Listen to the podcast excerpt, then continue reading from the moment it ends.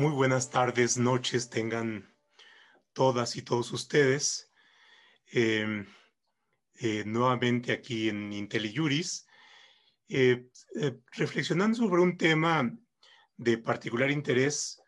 Ahora hemos estado inmersos en una discusión, bueno, entre diversas discusiones relacionadas con las propuestas que el Ejecutivo Federal eh, tienen una diversidad de terrenos, pero particularmente en aquellos relacionados con eh, la energía. Eh, a propósito de esto, recientemente el gobierno anunció la adquisición de la refinería en Texas, en donde tenía ya la mitad de las acciones y bueno, el otro porcentaje equivalente lo tenía Shell y anunció la adquisición de esta eh, petroquímica.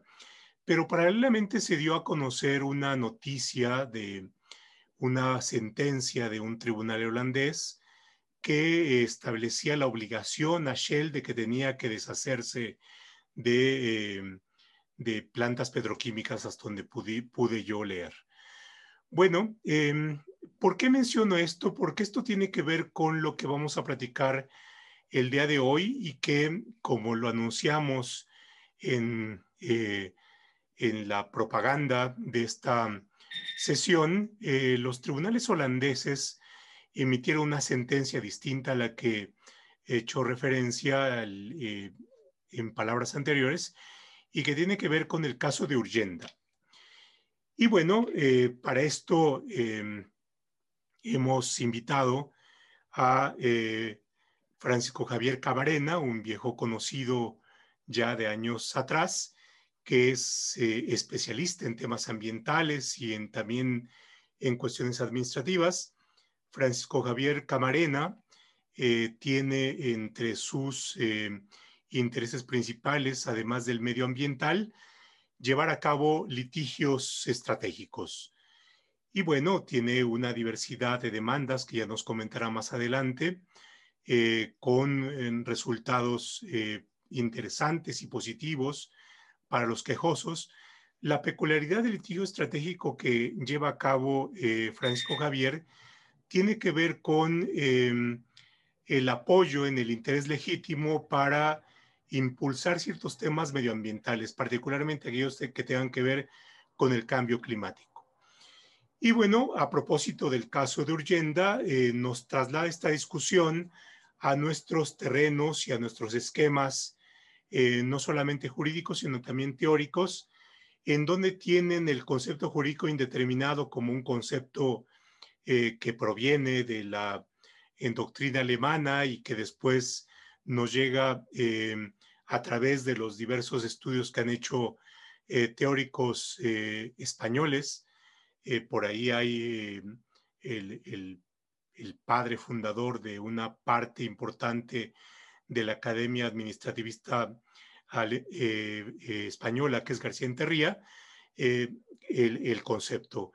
Y bueno, pues por supuesto ahora la jurisprudencia mexicana y la doctrina mexicana lo ha acogido. Y bueno, pues em, este es el motivo central de la charla. Así es que, Fresco Javier, muchas gracias por aceptar la invitación a esta charla. También esta charla pues tiene que ver con lo que Fresco Javier nos va a contar y que es en buena medida eh, una introducción a un curso que hemos anunciado ya en IntelliJuris y eh, cuyo temática es el litigio estratégico en materia ambiental. Así es que, em, Francisco, pues muchas gracias por, por aceptar eh, y bueno, pues em, bienvenido a IntelliJuris y bueno, pues em, el, eh, en la pantalla el, el micrófono es tuyo para, para tu exposición inicial. Muchas gracias. Muchas gracias, doctor Roldán. Primero que nada, bueno, le agradezco la invitación.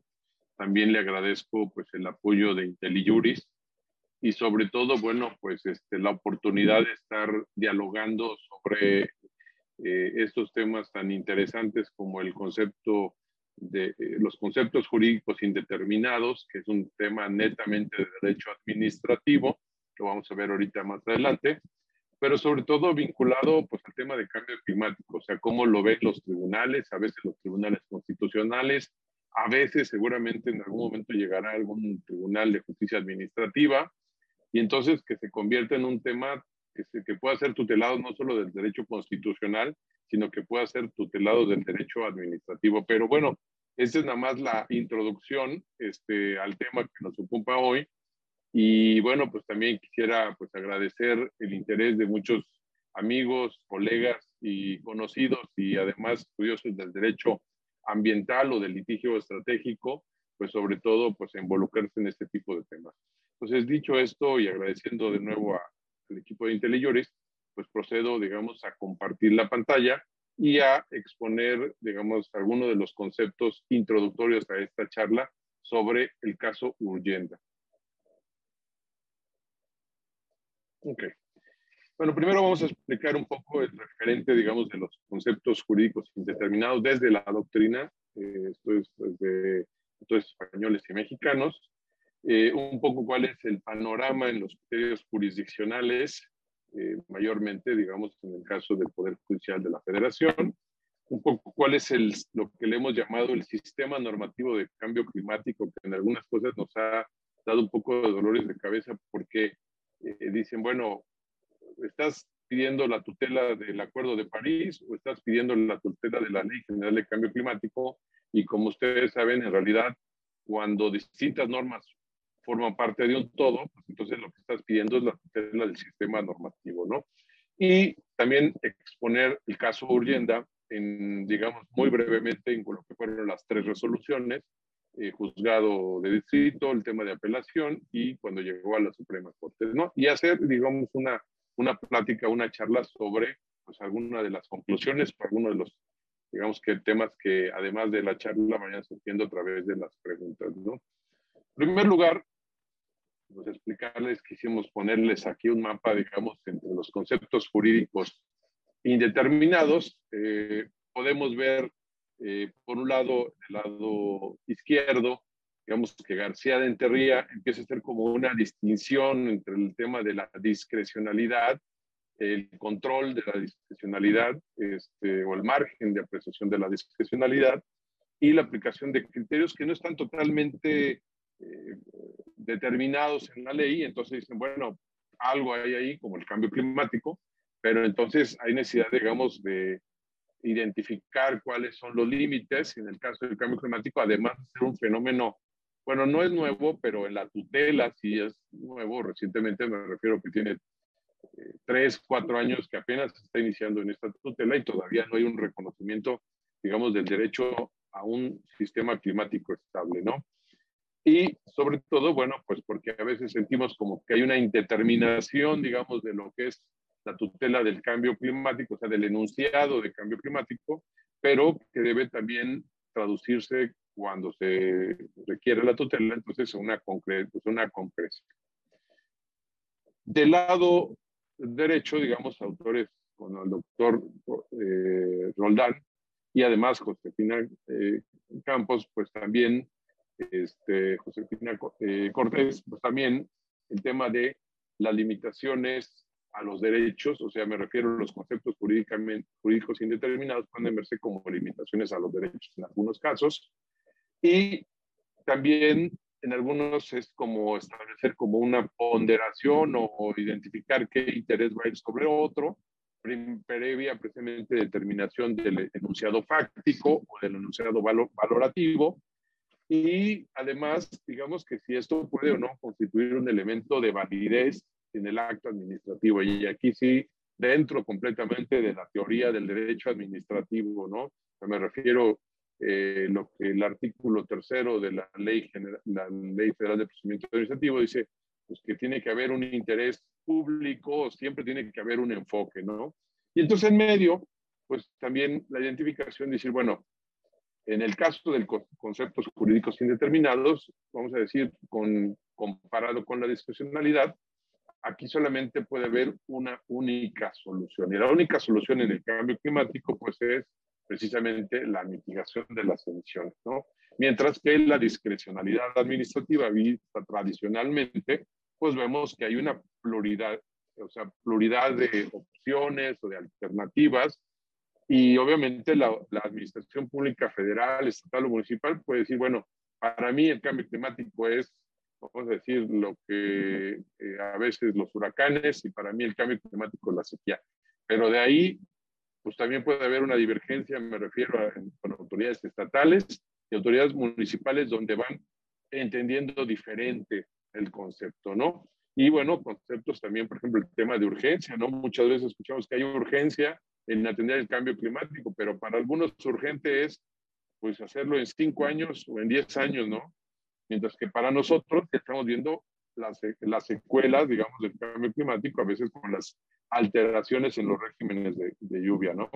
Y bueno, eh, conceptos que pueden ser igualmente utilizados, ¿no? El orden público, el interés público, el interés social, que a veces inclusive puede ser cuestionado, decir, oye, no obstante aceptamos que haya cambio climático, pues todavía no entiendo por qué tiene que ser tutelado o por qué hay un interés público, ¿no? Y esto no solo lo han dicho en el caso Urgenda, sino lo han dicho también en otros casos, como en Estados Unidos, el caso Juliana este, versus Estados Unidos. Pero enfoquémonos, por ejemplo, en esto de la eh, prevalencia ¿no? de un interés sobre otro.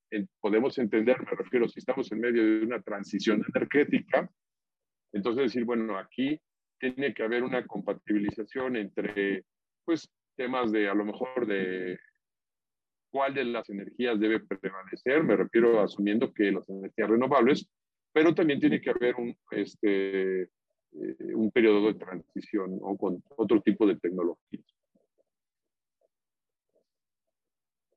Adentrándonos un poco también ya en el tema de conceptos jurídicos indeterminados, ya no sobre la doctrina, sino sobre el tema de eh, los criterios jurisdiccionales, podemos ver del lado izquierdo que también muchas veces dicen, son conceptos de experiencia para apreciar hechos, ¿no? Pues entonces la experiencia nos dice que el cambio climático pues está sucediendo. El problema es el lapso en el cual se puede apreciar. Y algunos científicos han dicho, bueno, el problema es que como esto ha ocurrido muy lentamente, en un periodo de 100 años no puedes apreciar los, este, digamos, los cambios. Sin embargo, si hay evidencia específica, me refiero en los reportes de cambio climático que emitió Semarnat, eh, algunos de ellos desde 2012, donde dicen, bueno, pues ya tenemos alteraciones de ecosistemas, ya tenemos alteraciones en la masa forestal, por ejemplo, bosques de pino encino, y entonces hay una afectación indudable, ¿no? Y entonces, bueno, entonces ya no solo son conceptos de experiencia, dice ahora requerimos también conceptos de valor. Conceptos de valor para entonces llevar o trasladar o traducir, me refiero a estas alteraciones a los ecosistemas, pues en concepto de decir, bueno, entonces aquí se requiere una tutela constitucional, o sea, tutela del sistema de cambio eh, del sistema climático, ¿no? Y bueno, pues apenas hay algunas resoluciones donde lo primero que se ha cuestionado es si había o no un interés jurídico de las partes, ¿no? Al parecer ya hubo ahí un, colegiado que acepta que sí había un interés para cuestionar, digamos, la falta de aplicación de la Ley General de Cambio Climático, ¿no? Pero en otro de los casos, por ejemplo, pues ahora eh, alguien, este, una de las partes, eh, y parece ser fue que en el caso de los permisos, este, permisos de energía, se, eh, una de las partes ofrece una prueba pericial para demostrar la existencia del cambio climático, ¿no? O los efectos del cambio climático. Aquí lo curioso es que el juez de distrito rechaza la pericial pero inmediatamente es, es, es digamos, es, eh, corregido o rectificado por el tribunal colegiado. Y entonces dicen, bueno, entonces este, seguimos todavía en esa transición de aceptar si existe o no jurídicamente, como dicen, este, el cambio climático. Y entonces todavía hay dudas en los procesos argumentativos, ¿no? O sea, porque dicen, bueno, este, no te acepto la prueba porque no me has demostrado que es una prueba idónea para demostrar el cambio este, que está ocurriendo el cambio climático, ¿no? Cuando en realidad, bueno, pues bastaría referirse a los eh, reportes de, del IPPC, esto es de la, del panel intergubernamental de cambio climático, ya van en el reporte número 5 y ya están preparando el número 6, se va a liberar para 2020, y dice, bueno, pues ya es un hecho y lo que nomás están discutiendo es la aplicación de las medidas científicamente, ¿no? O sea, y entonces ya tener más evidencia, ¿no? Pero el tercer punto es como una mezcla entre la percepción de los hechos y los juicios de valor. esta información que tenemos, esta es una información científica, o sea, me refiero a la alteración en la temperatura o en los grados, la medición de eh, las partes por millón, o sea, de CO2, de CO2 equivalente, que es el resultado de, este, de las emisiones, y esto también es importante, y ahorita explico también un poco tan, cómo se da el fenómeno de cambio climático, pero entonces ya hay una mezcla, ¿no? Una presentación de hechos y juicio de valor. Y aquí es donde va a estar una gran parte del debate. No solo va a ser un tema de aplicación del Acuerdo de París, sino que nuestros tribunales o este, los juzgadores puedan hacer esa vinculación entre la parte, digamos, eh, probatoria o, digamos, que pase a ser no solo decir, hecho notorio, como muchos lo aceptan, pero un hecho notorio también probado en los resultados, probado en las consecuencias negativas del cambio climático, ¿no? Y aquí entonces eso nos lleva a la parte pues de la especial valoración, pues que tiene entonces, va, va a haber una mezcla entre la parte científica, en la parte que subrayé así en rojo, pero también, sin duda, se va a relacionar con la parte valorativa, la parte económica, y entonces, ¿qué es lo que significa el cambio climático, no?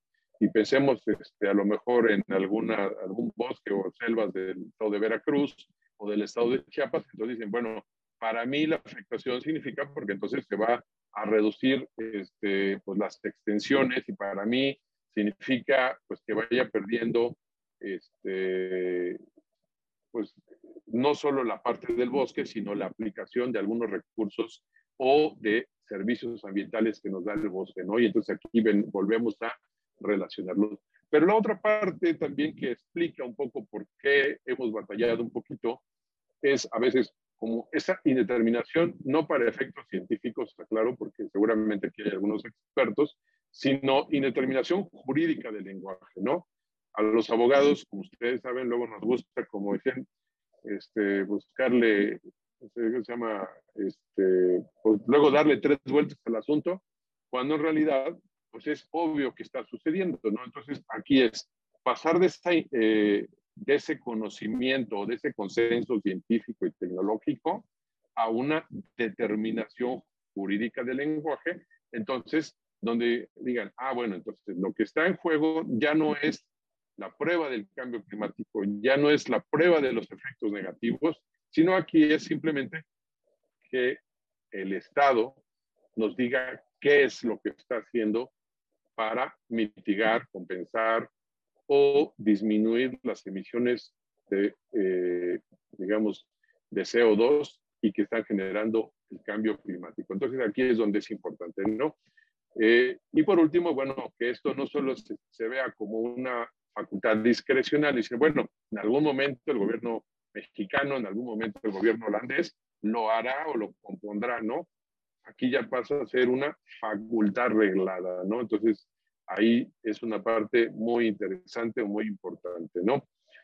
Eh, sistema normativo de cambio climático, creo que aquí cabe hacer nada más una pequeña, eh, un pequeño paréntesis sobre, digamos, para explicar el cambio climático. Primero, el cambio climático es en afirmación número uno, premisa número uno. Cuando uno utiliza combustibles fósiles, esto es hidrocarburos, genera emisiones que se van a la atmósfera, ¿no? Entonces, esa es premisa número uno. Premisa número dos.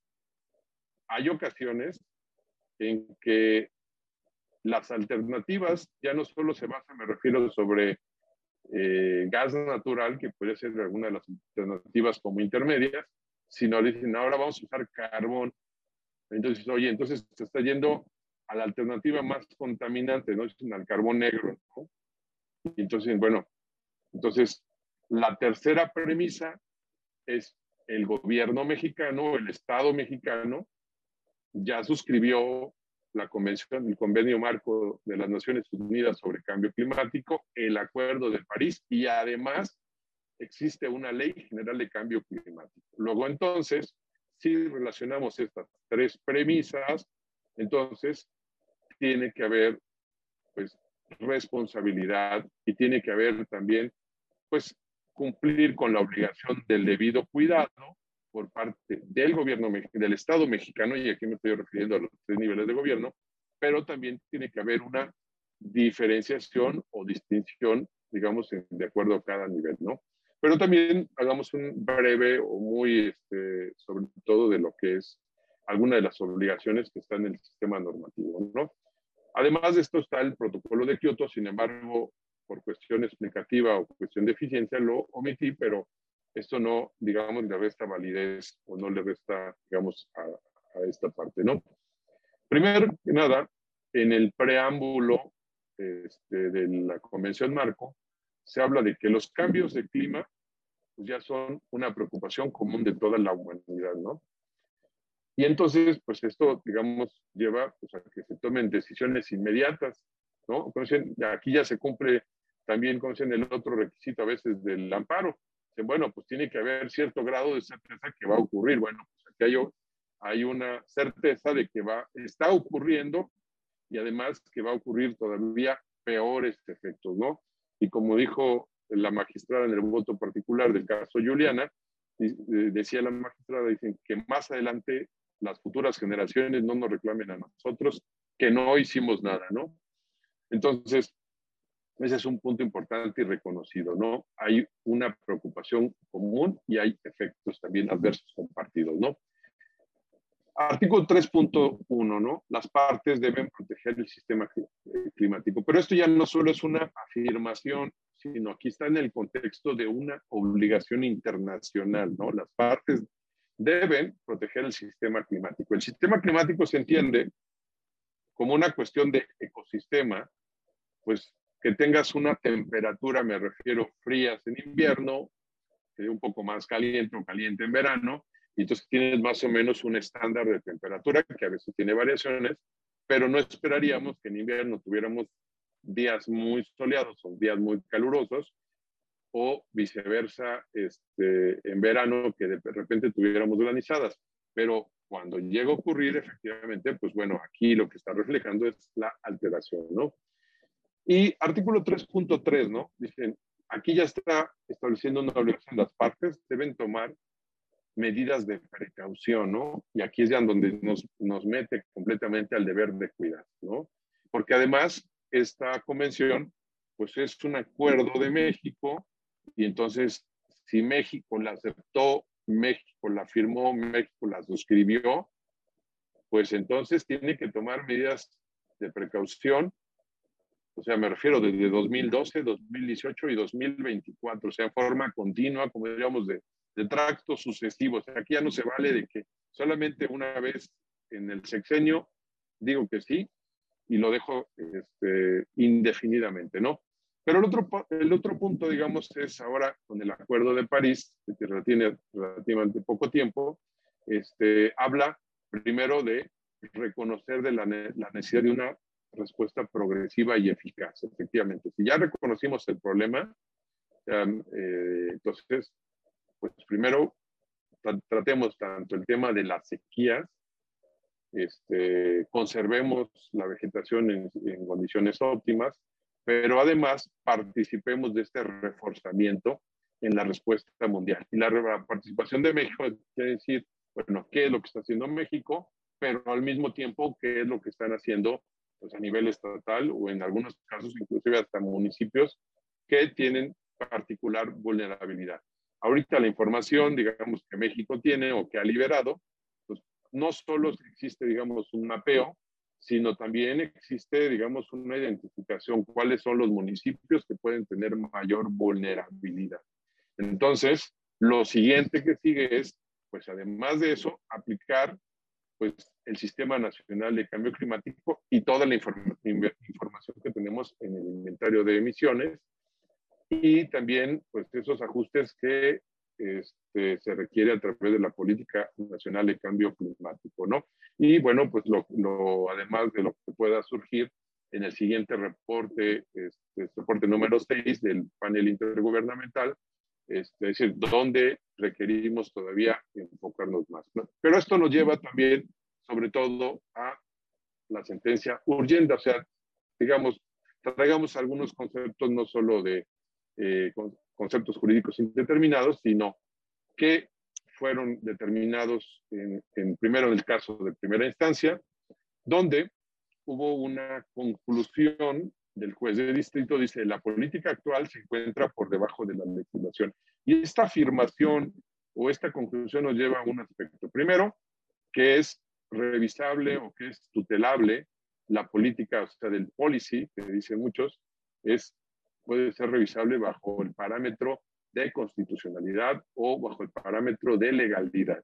Y entonces, bueno, entonces la conclusión es, el Estado entonces debe hacer más cosas, ¿no?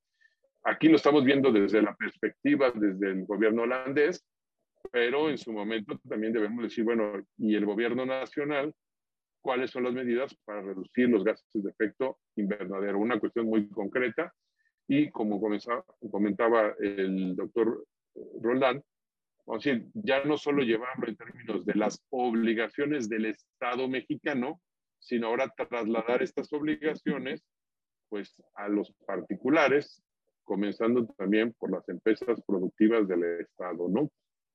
Pero bueno, siguiente, eh, la siguiente etapa del caso Urgenda, la sentencia de apelación, ¿no? Aquí la decisión del Tribunal de Apelación confirma la sentencia, ¿no?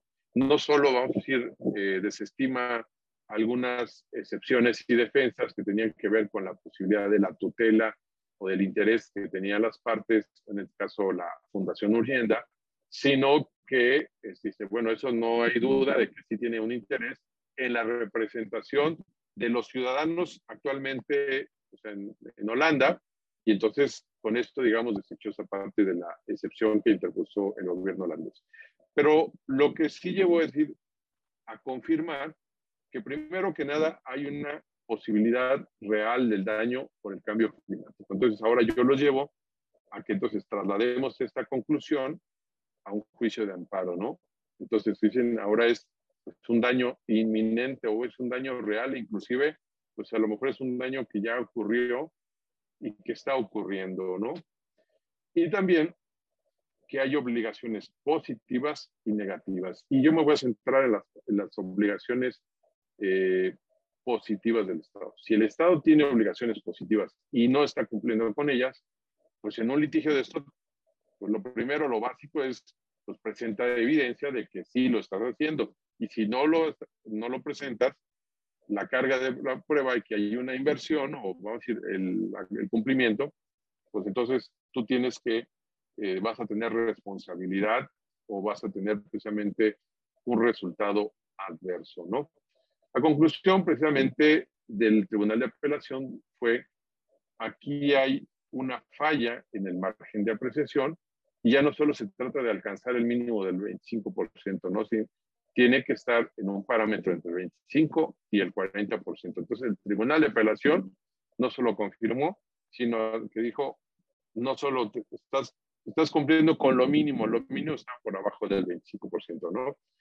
Esto cuando se va a la sentencia de la Suprema Corte, además de confirmarse, pero aquí dice, bueno, la litis como la vio la Suprema Corte, este, dice, el tribunal está obligado a reducir en un 25%, ¿no? Ya de entrada, no se considera.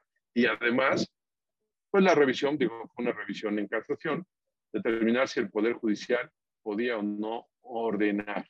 Y la conclusión en ambos casos fue sí. O sea, el Estado sí está obligado y dos, el Poder Judicial sí puede tutelar.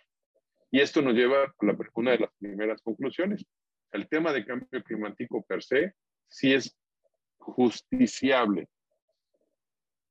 Ya, digamos, será cuestión precisamente de nosotros los abogados de bueno, te conviene más control de constitucionalidad o a lo mejor atacamos luego por el tema de control de legalidad, porque podemos meternos en otros aspectos de interés eh, jurídico y ampliarlo mucho más, ¿no? Pero también entramos a las, eh, antes de llegar ahorita a las conclusiones, algunas de las premisas sobre el cambio climático, ¿no? Lo que yo ya les decía es la emisión de gases de efecto invernadero, es el resultado de la quema de combustibles fósiles. O sea, ahí no hay duda, ¿no? Y número dos, hay un consenso científico en el límite de 2 grados y de los, las emisiones de 450 partes por millón de CO2, ¿no? Entonces, ahí como que no hay, digamos, duda en esas premisas, en las premisas fácticas, y ya nada más ahí, bueno, los tribunales nada más eh, precisa estas obligaciones del Estado, ¿no?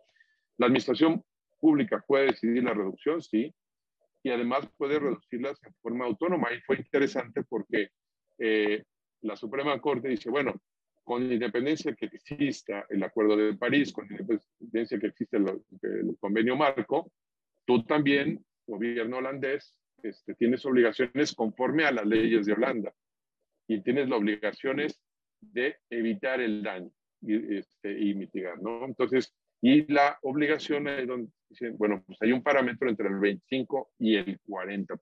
Entonces, fue muy claro, ¿no? Entonces, la conclusión de aquí fue, que la Corte de Apelación sí puede terminar y entonces, este, sobre todo, pues hay un enfoque sobre los riesgos del cambio climático, ¿no? Y entonces aquí lo que vamos viendo, si vamos viendo en la secuencia del caso Urdienda, este, no solo hubo una determinación correcta de las premisas fácticas, sino de las premisas normativas y obviamente pues el resultado es decir, bueno, entonces el Estado nacional pues tiene que tomar algunas eh, cartas en el asunto y si no lo está haciendo o no presenta evidencia en el juicio, pues entonces pues tiene que traer aquí a, a los tribunales y mostrar qué es lo que está haciendo para cumplir con esas obligaciones, ¿no?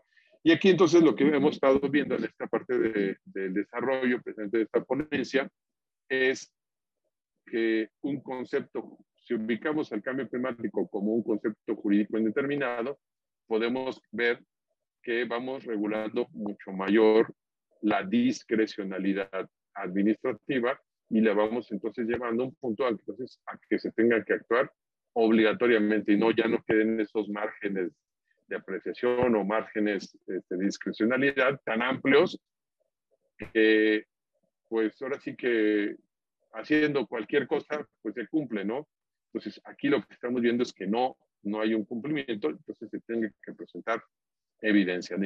Obviamente pues esto representa también algunos, algunos retos, bueno, cuando estaba preparando esto, yo lo que estaba viendo pues era un tema también de eh, análisis comparativo, ¿no? Es cómo exportamos un, caso completo este, y cómo lo trasplantamos en México o cómo lo trasplantamos, yo les diría, hasta regionalmente, ¿no? Pero bueno, eso ya ahorita lo comentaremos.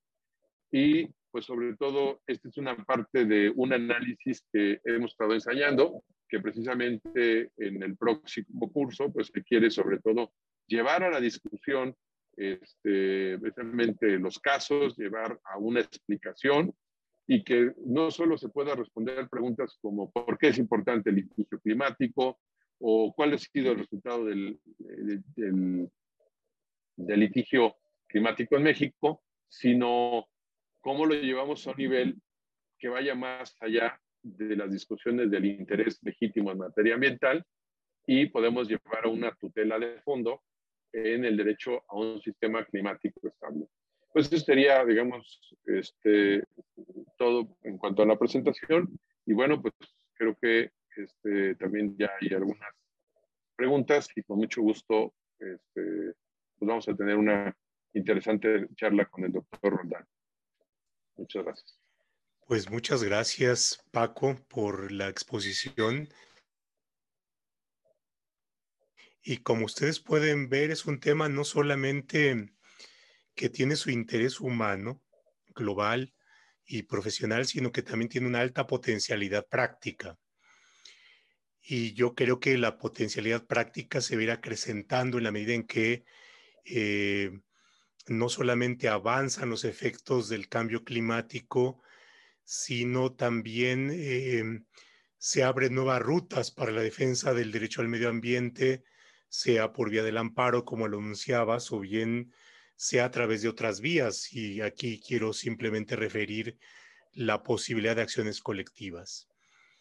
Ahora, la vinculación que eh, haces tú con estas cuestiones aparentemente teóricas de la discrecionalidad y de los conceptos jurídicos indeterminados, eh, los podemos ver ya en una unión de lo práctico con lo conceptual y teórico en la medida en que nos planteamos la pregunta y bueno, el concepto de discrecionalidad o el de conceptos jurídicos indeterminados nos puede servir para conseguir una suspensión o nos puede servir para ganar un amparo y entonces ahí es donde la cuestión tiene mayor interés. Hace, antes de la, de la sesión, estaba curioseando en las noticias y se daba a conocer una que me llamó la atención y es el iceberg más grande que existe en el planeta Tierra se ha dividido hace algunos, algunas horas en tres partes. Y bueno, por supuesto, esto me llevó y lo ligué con tu charla. Eh, y la idea, bueno, y, el que se eh, rompa el iceberg más grande del mundo en tres partes tiene que ver algo con nosotros y el hecho de que haya acciones de las empresas privadas o del mismo gobierno federal o de los municipales o de los estatales tiene algo que ver con esto que aparentemente resulta muy distante, muy lejano y que costaría más trabajo hallar la relación de causalidad y por tanto podría llevarnos a eh, plantear alguna acción? Bueno, lo que pasa con el tribunal holandés nos dice, nos puede decir que sí, que hay una vinculación de causalidad. Y aquí nos metemos al tipo de causalidad que puede tener, ¿no? No faltaría alguien que diga, o en los tribunales, bueno, no tiene nada que ver el hecho de que haya una chimenea aquí arrojando humo a la atmósfera con el, con, con el iceberg, con los efectos del iceberg. Y entonces entramos a un tema que en materia de prueba lo he encontrado y que yo creo que nos tiene que servir en algo que es la causalidad probabilística. Es decir, a lo mejor no encontramos que hay una, una relación de causalidad, de causa y efecto en, en, el, en lo que está haciendo Pemex, en, en Tula o, o, lo que está haciendo alguna empresa que esté arrojando contaminantes a la atmósfera pero no podemos decir que no tengan ninguna relación de causalidad. Hay una causalidad probabilística, es decir, tiene algo que ver con esto. Y entonces el tema de prueba y el tema de cómo nos representamos eh, los efectos del cambio climático nos meten en este tema de prueba. Pero por otra parte, y esto simplemente es para meter un poco de introducción con las preguntas y los comentarios que nos están formulando por el chat, nos lleva a lo que tú planteas. Esto es la discrecionalidad, entendida teóricamente, diría, bueno, tenemos que, es un ámbito de acción pública eh, em, eh, en donde tenemos diversas alternativas de solución que son igualmente válidas. Es decir, habría un efecto jurídico indiferente, ¿no? En la medida que todos son igualmente válidas, entonces son indiferentes en tanto que una respecto de la otra eh, es igualmente válida. Y bueno, el gobierno podría decir, bueno, yo estoy haciendo tales cosas y estas se encuentran de lo dentro de la discrecionalidad y la discrecionalidad me dice que todas son igualmente válidas, por tanto el tribunal me tiene que tomar en cuenta la solución A, B o C o la acción A, B, C o D como válidas y por tanto no estoy infringiendo ningún deber. Eh, o estoy respetando igualmente los derechos de, los, de las personas. Pero ahí hay, hay una reflexión que quiero meter simplemente en este tipo de cuestiones sobre las discusiones de la discrecionalidad. Y bueno, nos, una posibilidad alternativa de respuesta es decir, no, no todas son igualmente válidas. ¿Y por qué no todas son igualmente válidas? Porque el Estado tiene un deber de resultado. Y tenemos que juzgar los actos discrecionales en función de cuál te da mejor, de mejor manera el deber de resultado. ¿Cuál es? Atenuar el cambio climático. Y entonces vean ustedes que si tenemos en cuenta esto, es decir, las obligaciones, los deberes de cuidado que el Estado tiene frente a bienes públicos, entonces no cualquier solución o cualquier acción es igualmente válida y o jurídicamente indiferente, sino que hay unas mejores que otras. ¿Y cuáles son eh, las mejores que otras? Aquellas que nos dan una mejor protección al medio ambiente o bien aquellas que cumplen de mejor manera con los deberes que el Estado tiene para atenuar, para mitigar el cambio climático. Y ahí entonces nos metemos en un nuevo terreno de discusión que puede ser mucho más interesante y con efectos prácticos más, eh, más eh, fructíferos. Y ahí dejo mi comentario para decirle esto simplemente como, como una introducción a eh, Rosa Isela Romero Fuentes, Ana Lilia Moreno, saludos a, ambas, a Luis Fuello McDonald, que tienen, y seguramente tú ya habrás leído las, las preguntas o los comentarios, em, como, como eje varios temas interesantes. Así es que, bueno, pues eh, te dejo a, ti para que tú eh, nos des algún comentario o respuestas a las preguntas de nuestros de nuestros participantes. Pues muchas gracias. Muchas gracias. Bueno, primero que nada, quisiera enviarle un, saludo a Luis Fuello, el titular de la CONAM. Entonces, también, como dicen, tenemos aquí una muy buena audiencia. Este, pero bueno, déjenme intentar empezar a responder las, las preguntas tanto de Rosicela, de Ana Lilia y los comentarios de Luis, ¿no? Eh, primero que nada, ¿cuál sería la mejor forma o método para sustentar estos actos inminentes de cambio? ¿no? En primer lugar, eh, lo que tenemos que acreditar es cambiar la argumentación. Si lo vemos como simplemente, como dicen, la, la pelea jurídica o el debate jurídico eh, para perseguir la tutela del cambio climático, pues siempre vamos a estar tratando de demostrar que existe un derecho subjetivo. Y ahí tenemos algunas complicaciones. Pero si lo que vemos es, fíjense, así como hay derechos subjetivos, hay una correlación de obligaciones del Estado, entonces nosotros probando que hay una obligación, el deber de cuidado, entonces la carga de la prueba, dicen, ahora se revierte y el Estado tiene que probar que sí hizo A, B o C. Y además, como bien expresaba el doctor Roldán, que de sus alternativas de A, B y C, que la C era la óptima este, en función de la evidencia con la que cuenta. Entonces, esa es la mejor forma, es también cambiar un poco la forma de la estrategia, ahora sobre el, eh, la obligación, este, tal y como lo menciona, este, se menciona en el caso eh, Laguna de Carpintero, que es el amparo en revisión 307, diagonal 2016, entonces cambiamos la argumentación. Esa sería una, una, una primera forma, ¿no? Y ahorita entramos también al tema probatorio, ese no quiero dejarlo de lado, ¿no? En el caso de las empresas productivas del Estado, bueno, primero que nada, ¿qué debemos hacer? Primero, aquí hay una ventaja, porque además, si son empresas productivas del Estado, como dicen, hay dos obligaciones, como empresa, pero además como parte del Estado. Entonces, eh, debemos hacer que las empresas productivas del Estado, ya no menciono cuál, porque además de estas dos que mencionan Pemex y CFE, ¿qué tal si el día de mañana se inventa una tercera o una cuarta, no? Pero déjenme eh, centrarme en el punto este. A que publiquen sus estrategias de cambio climático, buenas, malas, regulares, no sé, no, tendría yo que verlas. Y entonces, en función de eso, que podamos calificarlas contrastadas con la obligación del deber de cuidado, ¿no?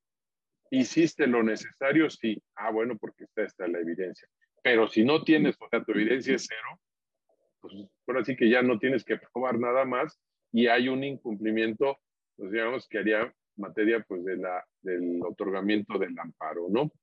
Eh, el comentario pasó al siguiente, ¿no? De Luis Fello, el cambio climático es un fenómeno global. Definitivamente, este, cada país adquiere compromisos nacionales, este, y aquí, eh, si México fija, vamos a suponer, tomando los parámetros de Urgenda, ¿no? México dice, yo asumo el 25% o asumo el 30% que dicen la ley, este, o 35%. El porcentaje que diga es el que tiene que cumplir. Entonces, si se acredita que no hay un empate, entonces, ¿cuál sería la consecuencia jurídica?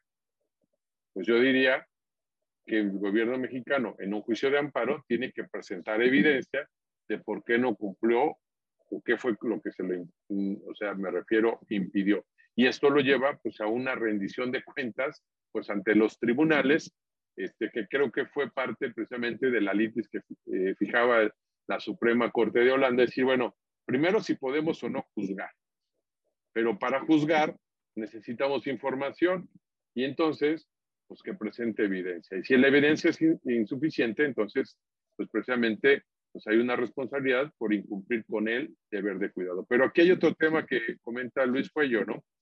Es un, o sea, y lo comentaba en, en otro de los puntos, este, lo retomo acá, este, Luis, dice, el fenómeno de cambio climático tiene que revisarse con una visión de largo plazo.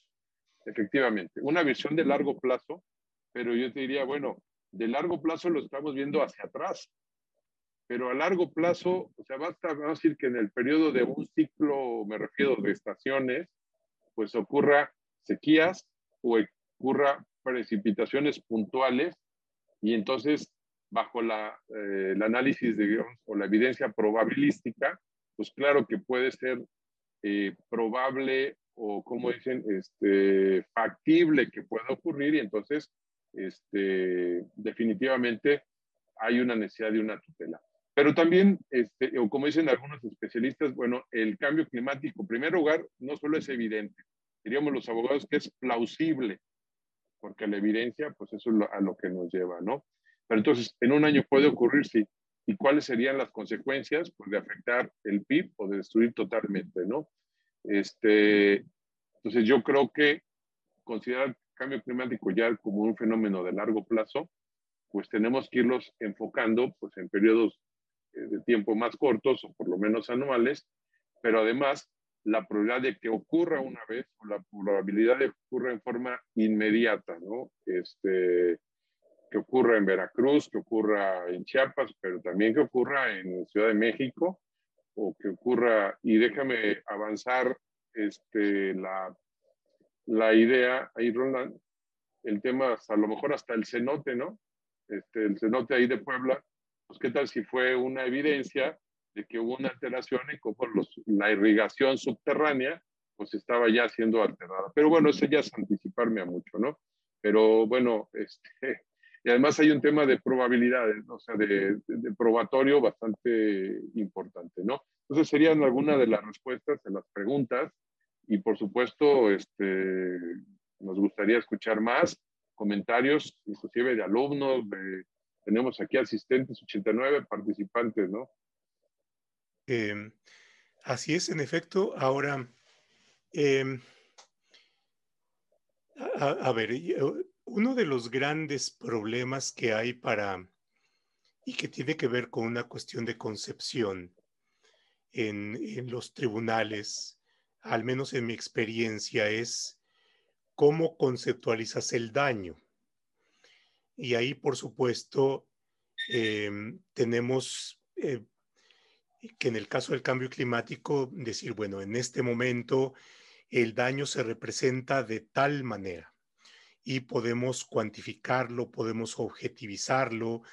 Eh, no sé, eh, los, los mares han aumentado tantos centímetros, la Ciudad de México se ha hundido tanto, la temperatura ha cambiado tal, las lluvias han aumentado o decrecido, en fin, puede haber formas eh, de cuantificar que es que, y por supuesto ahí hay una forma de cómo representas la manera más clara, más persuasiva, más evidente, porque puede haber un buen número de evidencia en tu, eh, en tu argumento y que éste sea persuasivo.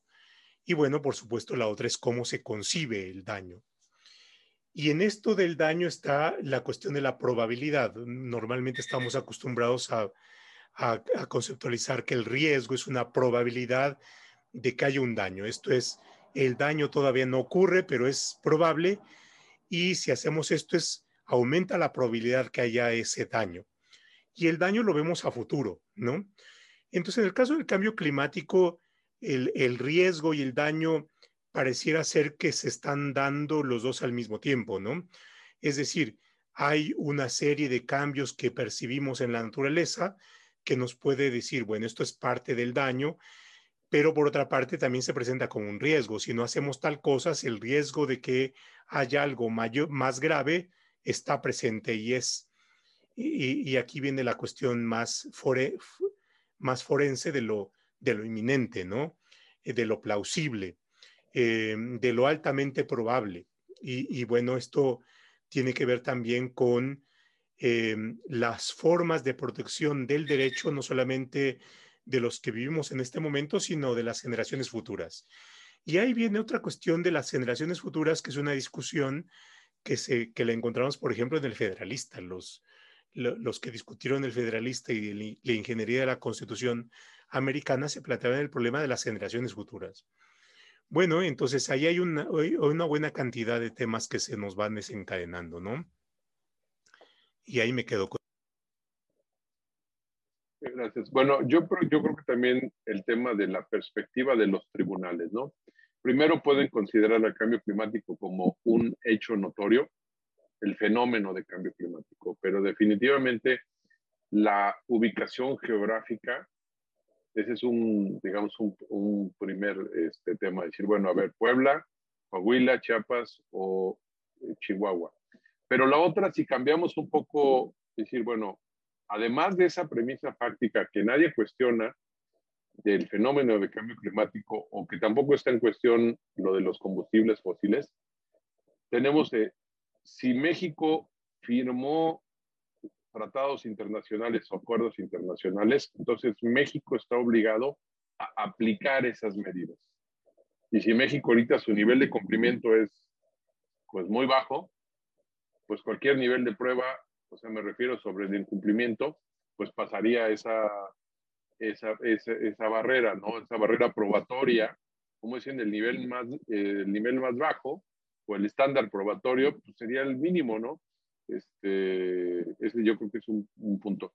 Lo que sí hemos visto en los litigios que con eh, otros colegas que estamos eh, conjuntamente llevando, San Luis Potosí, eh, colegas de cambio de ruta, este, es el tema de la cautela, ¿no? O sea, me refiero a, o sea, pides medidas suspensivas, tienes que demostrar, tu estándar probatorio es casi más allá de la duda razonable, o sea, como un estándar penal, y como dices, bueno, pues es que aquí debería ser al revés, ¿no?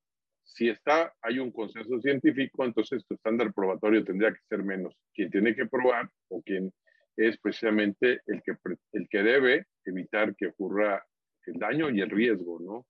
Entonces yo creo que es un, tema que estamos viendo que hay una demasiada cautela este, en los tribunales.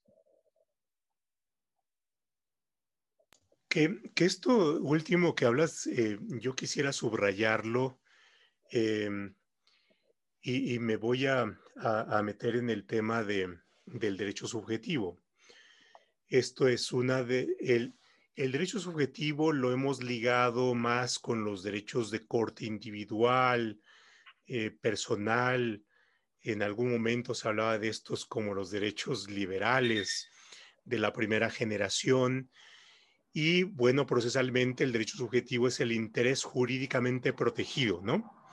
El derecho jurídicamente protegido que se liga con, con, el derecho, con el interés jurídico cuando se plantea el problema del interés legítimo, pareciera ser que el interés legítimo se aleja de la concepción del derecho como un interés jurídicamente protegido. Y esto de lo jurídicamente protegido pareciera que está ligado a los derechos de corte individualista y demás. Pero lo que tú dices me parece a mí clave para encontrar cómo se da la protección de los derechos difusos, de los derechos sociales, de, del derecho al medio ambiente. ¿Y cómo es que se da la protección de este tipo de derechos en la medida en que hay deberes del Estado para, para hacer o para no hacer? ¿no? Entonces, y yo creo que ahí lo que tenemos es que el interés, el interés, la protección jurídica del derecho sea este individual, social, difuso y demás, se, se localiza en la existencia de deberes del Estado. Y estos deberes del Estado se eh, expresan particularmente como deberes de cuidado. Y creo que ahí hay una parte que me parece que es importante resaltar, subrayar, exponer de manera mucho más, em, eh, más clara, porque a veces también por parte de los tribunales hay una dificultad para ubicar que la protección de los deberes, eh, de, los, de los derechos está en los deberes del Estado. Eso es precisamente la protección del, derecho, de lo jurídicamente protegible. Ahí está en, los, en las obligaciones o en los deberes públicos o en los deberes de todo respecto de los derechos, ¿no? Y ahí encontraríamos los deberes también de las empresas, ¿no?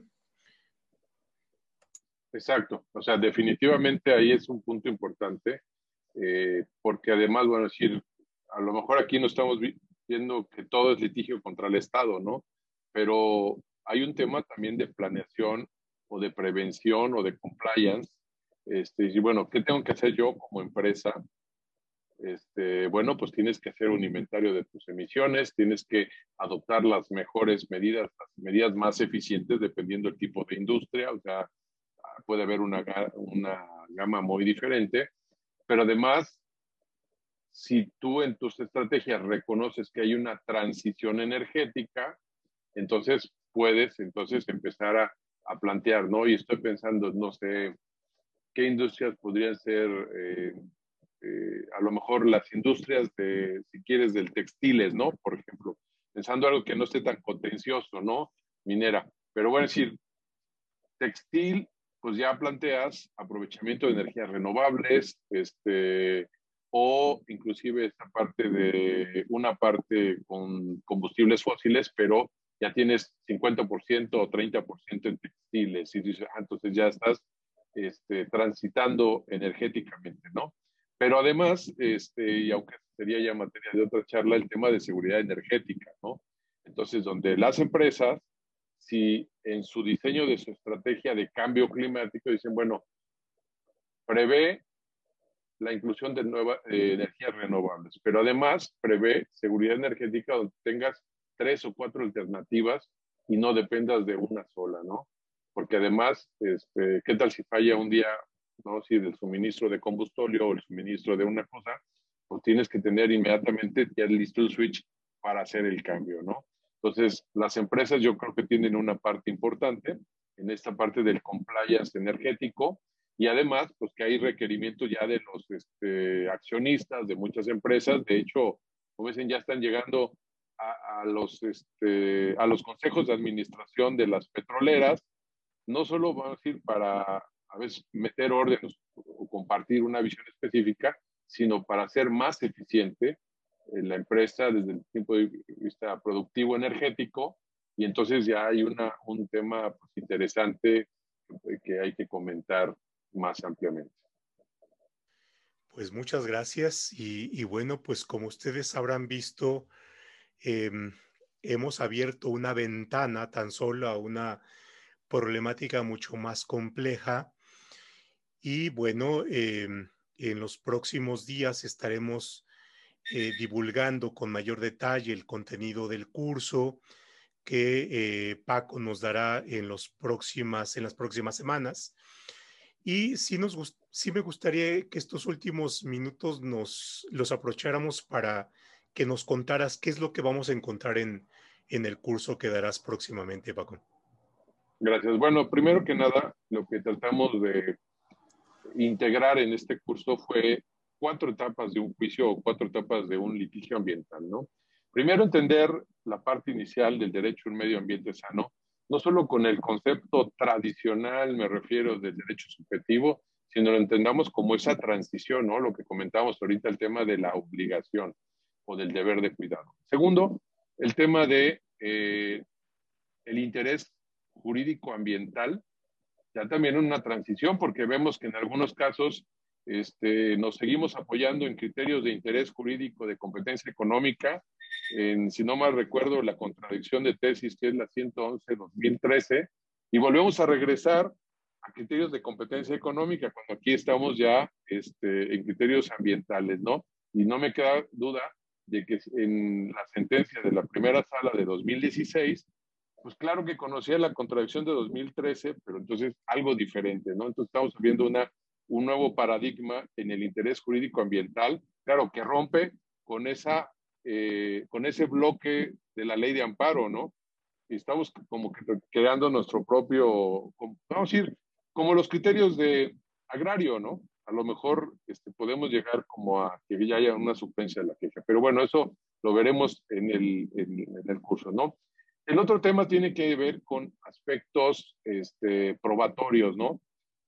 Todo esto que tú decías de decir, bueno, a ver, vamos a ver cuáles son los casos. El problema es que la mayoría de los casos ambientales se quedan en el interés jurídico, ¿no? Nos quedamos en la primera puerta. No llega a discutirse de fondo si está acreditado o no una conducta o si la técnica probatoria, probabilística o la reversión, o sea, con independencia de la técnica que sea, nunca se llega, o es, me refiero de 10 casos, llega a uno, ¿no? A discutirse sobre méritos probatorios, ¿no? Entonces, eso definitivamente, pues también plantea, este, pues algunos problemas, ¿no? Y el cuarto tema está vinculado contra, a veces con la reposición del procedimiento, o sea, cuando un error que ocurre intraprocesalmente, como decimos los abogados, pues trasciende el resultado de fallo. Y eso hace que todo se tenga que, pues digamos, empezar a veces de cero o a veces en un punto pues, relevante del juicio. Esto, este, tomando en consideración algunos casos, digamos, de los niños, este, de la tutela del interés superior del menor, pero, o sea, ¿cuál es la consecuencia o cómo determinamos que haya un error trascendental o que trasciende el resultado del fallo? Y yo creo que entonces estamos planteando como cuatro sesiones donde se puede ver, primero, cómo es el derecho o deber de cuidado, segundo, el tema del interés jurídico en materia ambiental, tercero, el tema probatorio y cuarto, pues el tema de eh, esto de los errores trascendentales, ¿no? En un procedimiento y que le dan la vuelta a, todo, ¿no? Entonces, definitivamente hay muchos casos, pero hemos ido sistematizando y lo que queremos presentar es como este contraste de sentencias y llevar a un debate, ¿no? Este, yo creo que es interesante y más ahora, pues que tenemos la responsabilidad de entender bien esos precedentes, ¿no? Este, y yo creo que eso es lo que queremos plantear y pues sobre todo, pues los invitamos este, pues a que nos acompañen y sobre todo conjuntamente con IntelliJuris podamos tener una exposición pues en este nuevo campo que es materia ambiental, pero sin dejar eh, de lado que en algún momento puede ser herramienta para acciones colectivas, ¿no? Pues muchísimas gracias, eh, Paco, por la, por la charla, por la presentación y pues a todos ustedes. Eh, por la compañía y por las preguntas interesantes y bueno, pues eh, nos estaremos viendo por acá y esperemos que el curso tenga muy buena recepción entre ustedes y bueno, pues eh, lo cierto es que eh, Francisco es un experto en estos temas, no solamente tiene una formación práctica como litigante en casos concretos y exitosos, sino también una formación académica importante. Otra de sus em, facetas es, es, esta, la académica es profesor de administrativo y de, de ambiental en la Universidad La Salle, ¿verdad? Eh, sí, Así es, La Salle Bajío. La Salle Bajío. Y bueno, eh, pues, pues muchas gracias, muchas gracias. Cuídense mucho y nos estaremos viendo por acá próximamente. Los invitamos el próximo jueves a una charla de administrativistas y constitucionalistas y estará el doctor Carbonell, eh, Darío Ángeles y estaremos discutiendo sobre los avatares del derecho administrativo en el contexto de la pandemia. Nos vemos próximamente. Hasta luego. Gracias.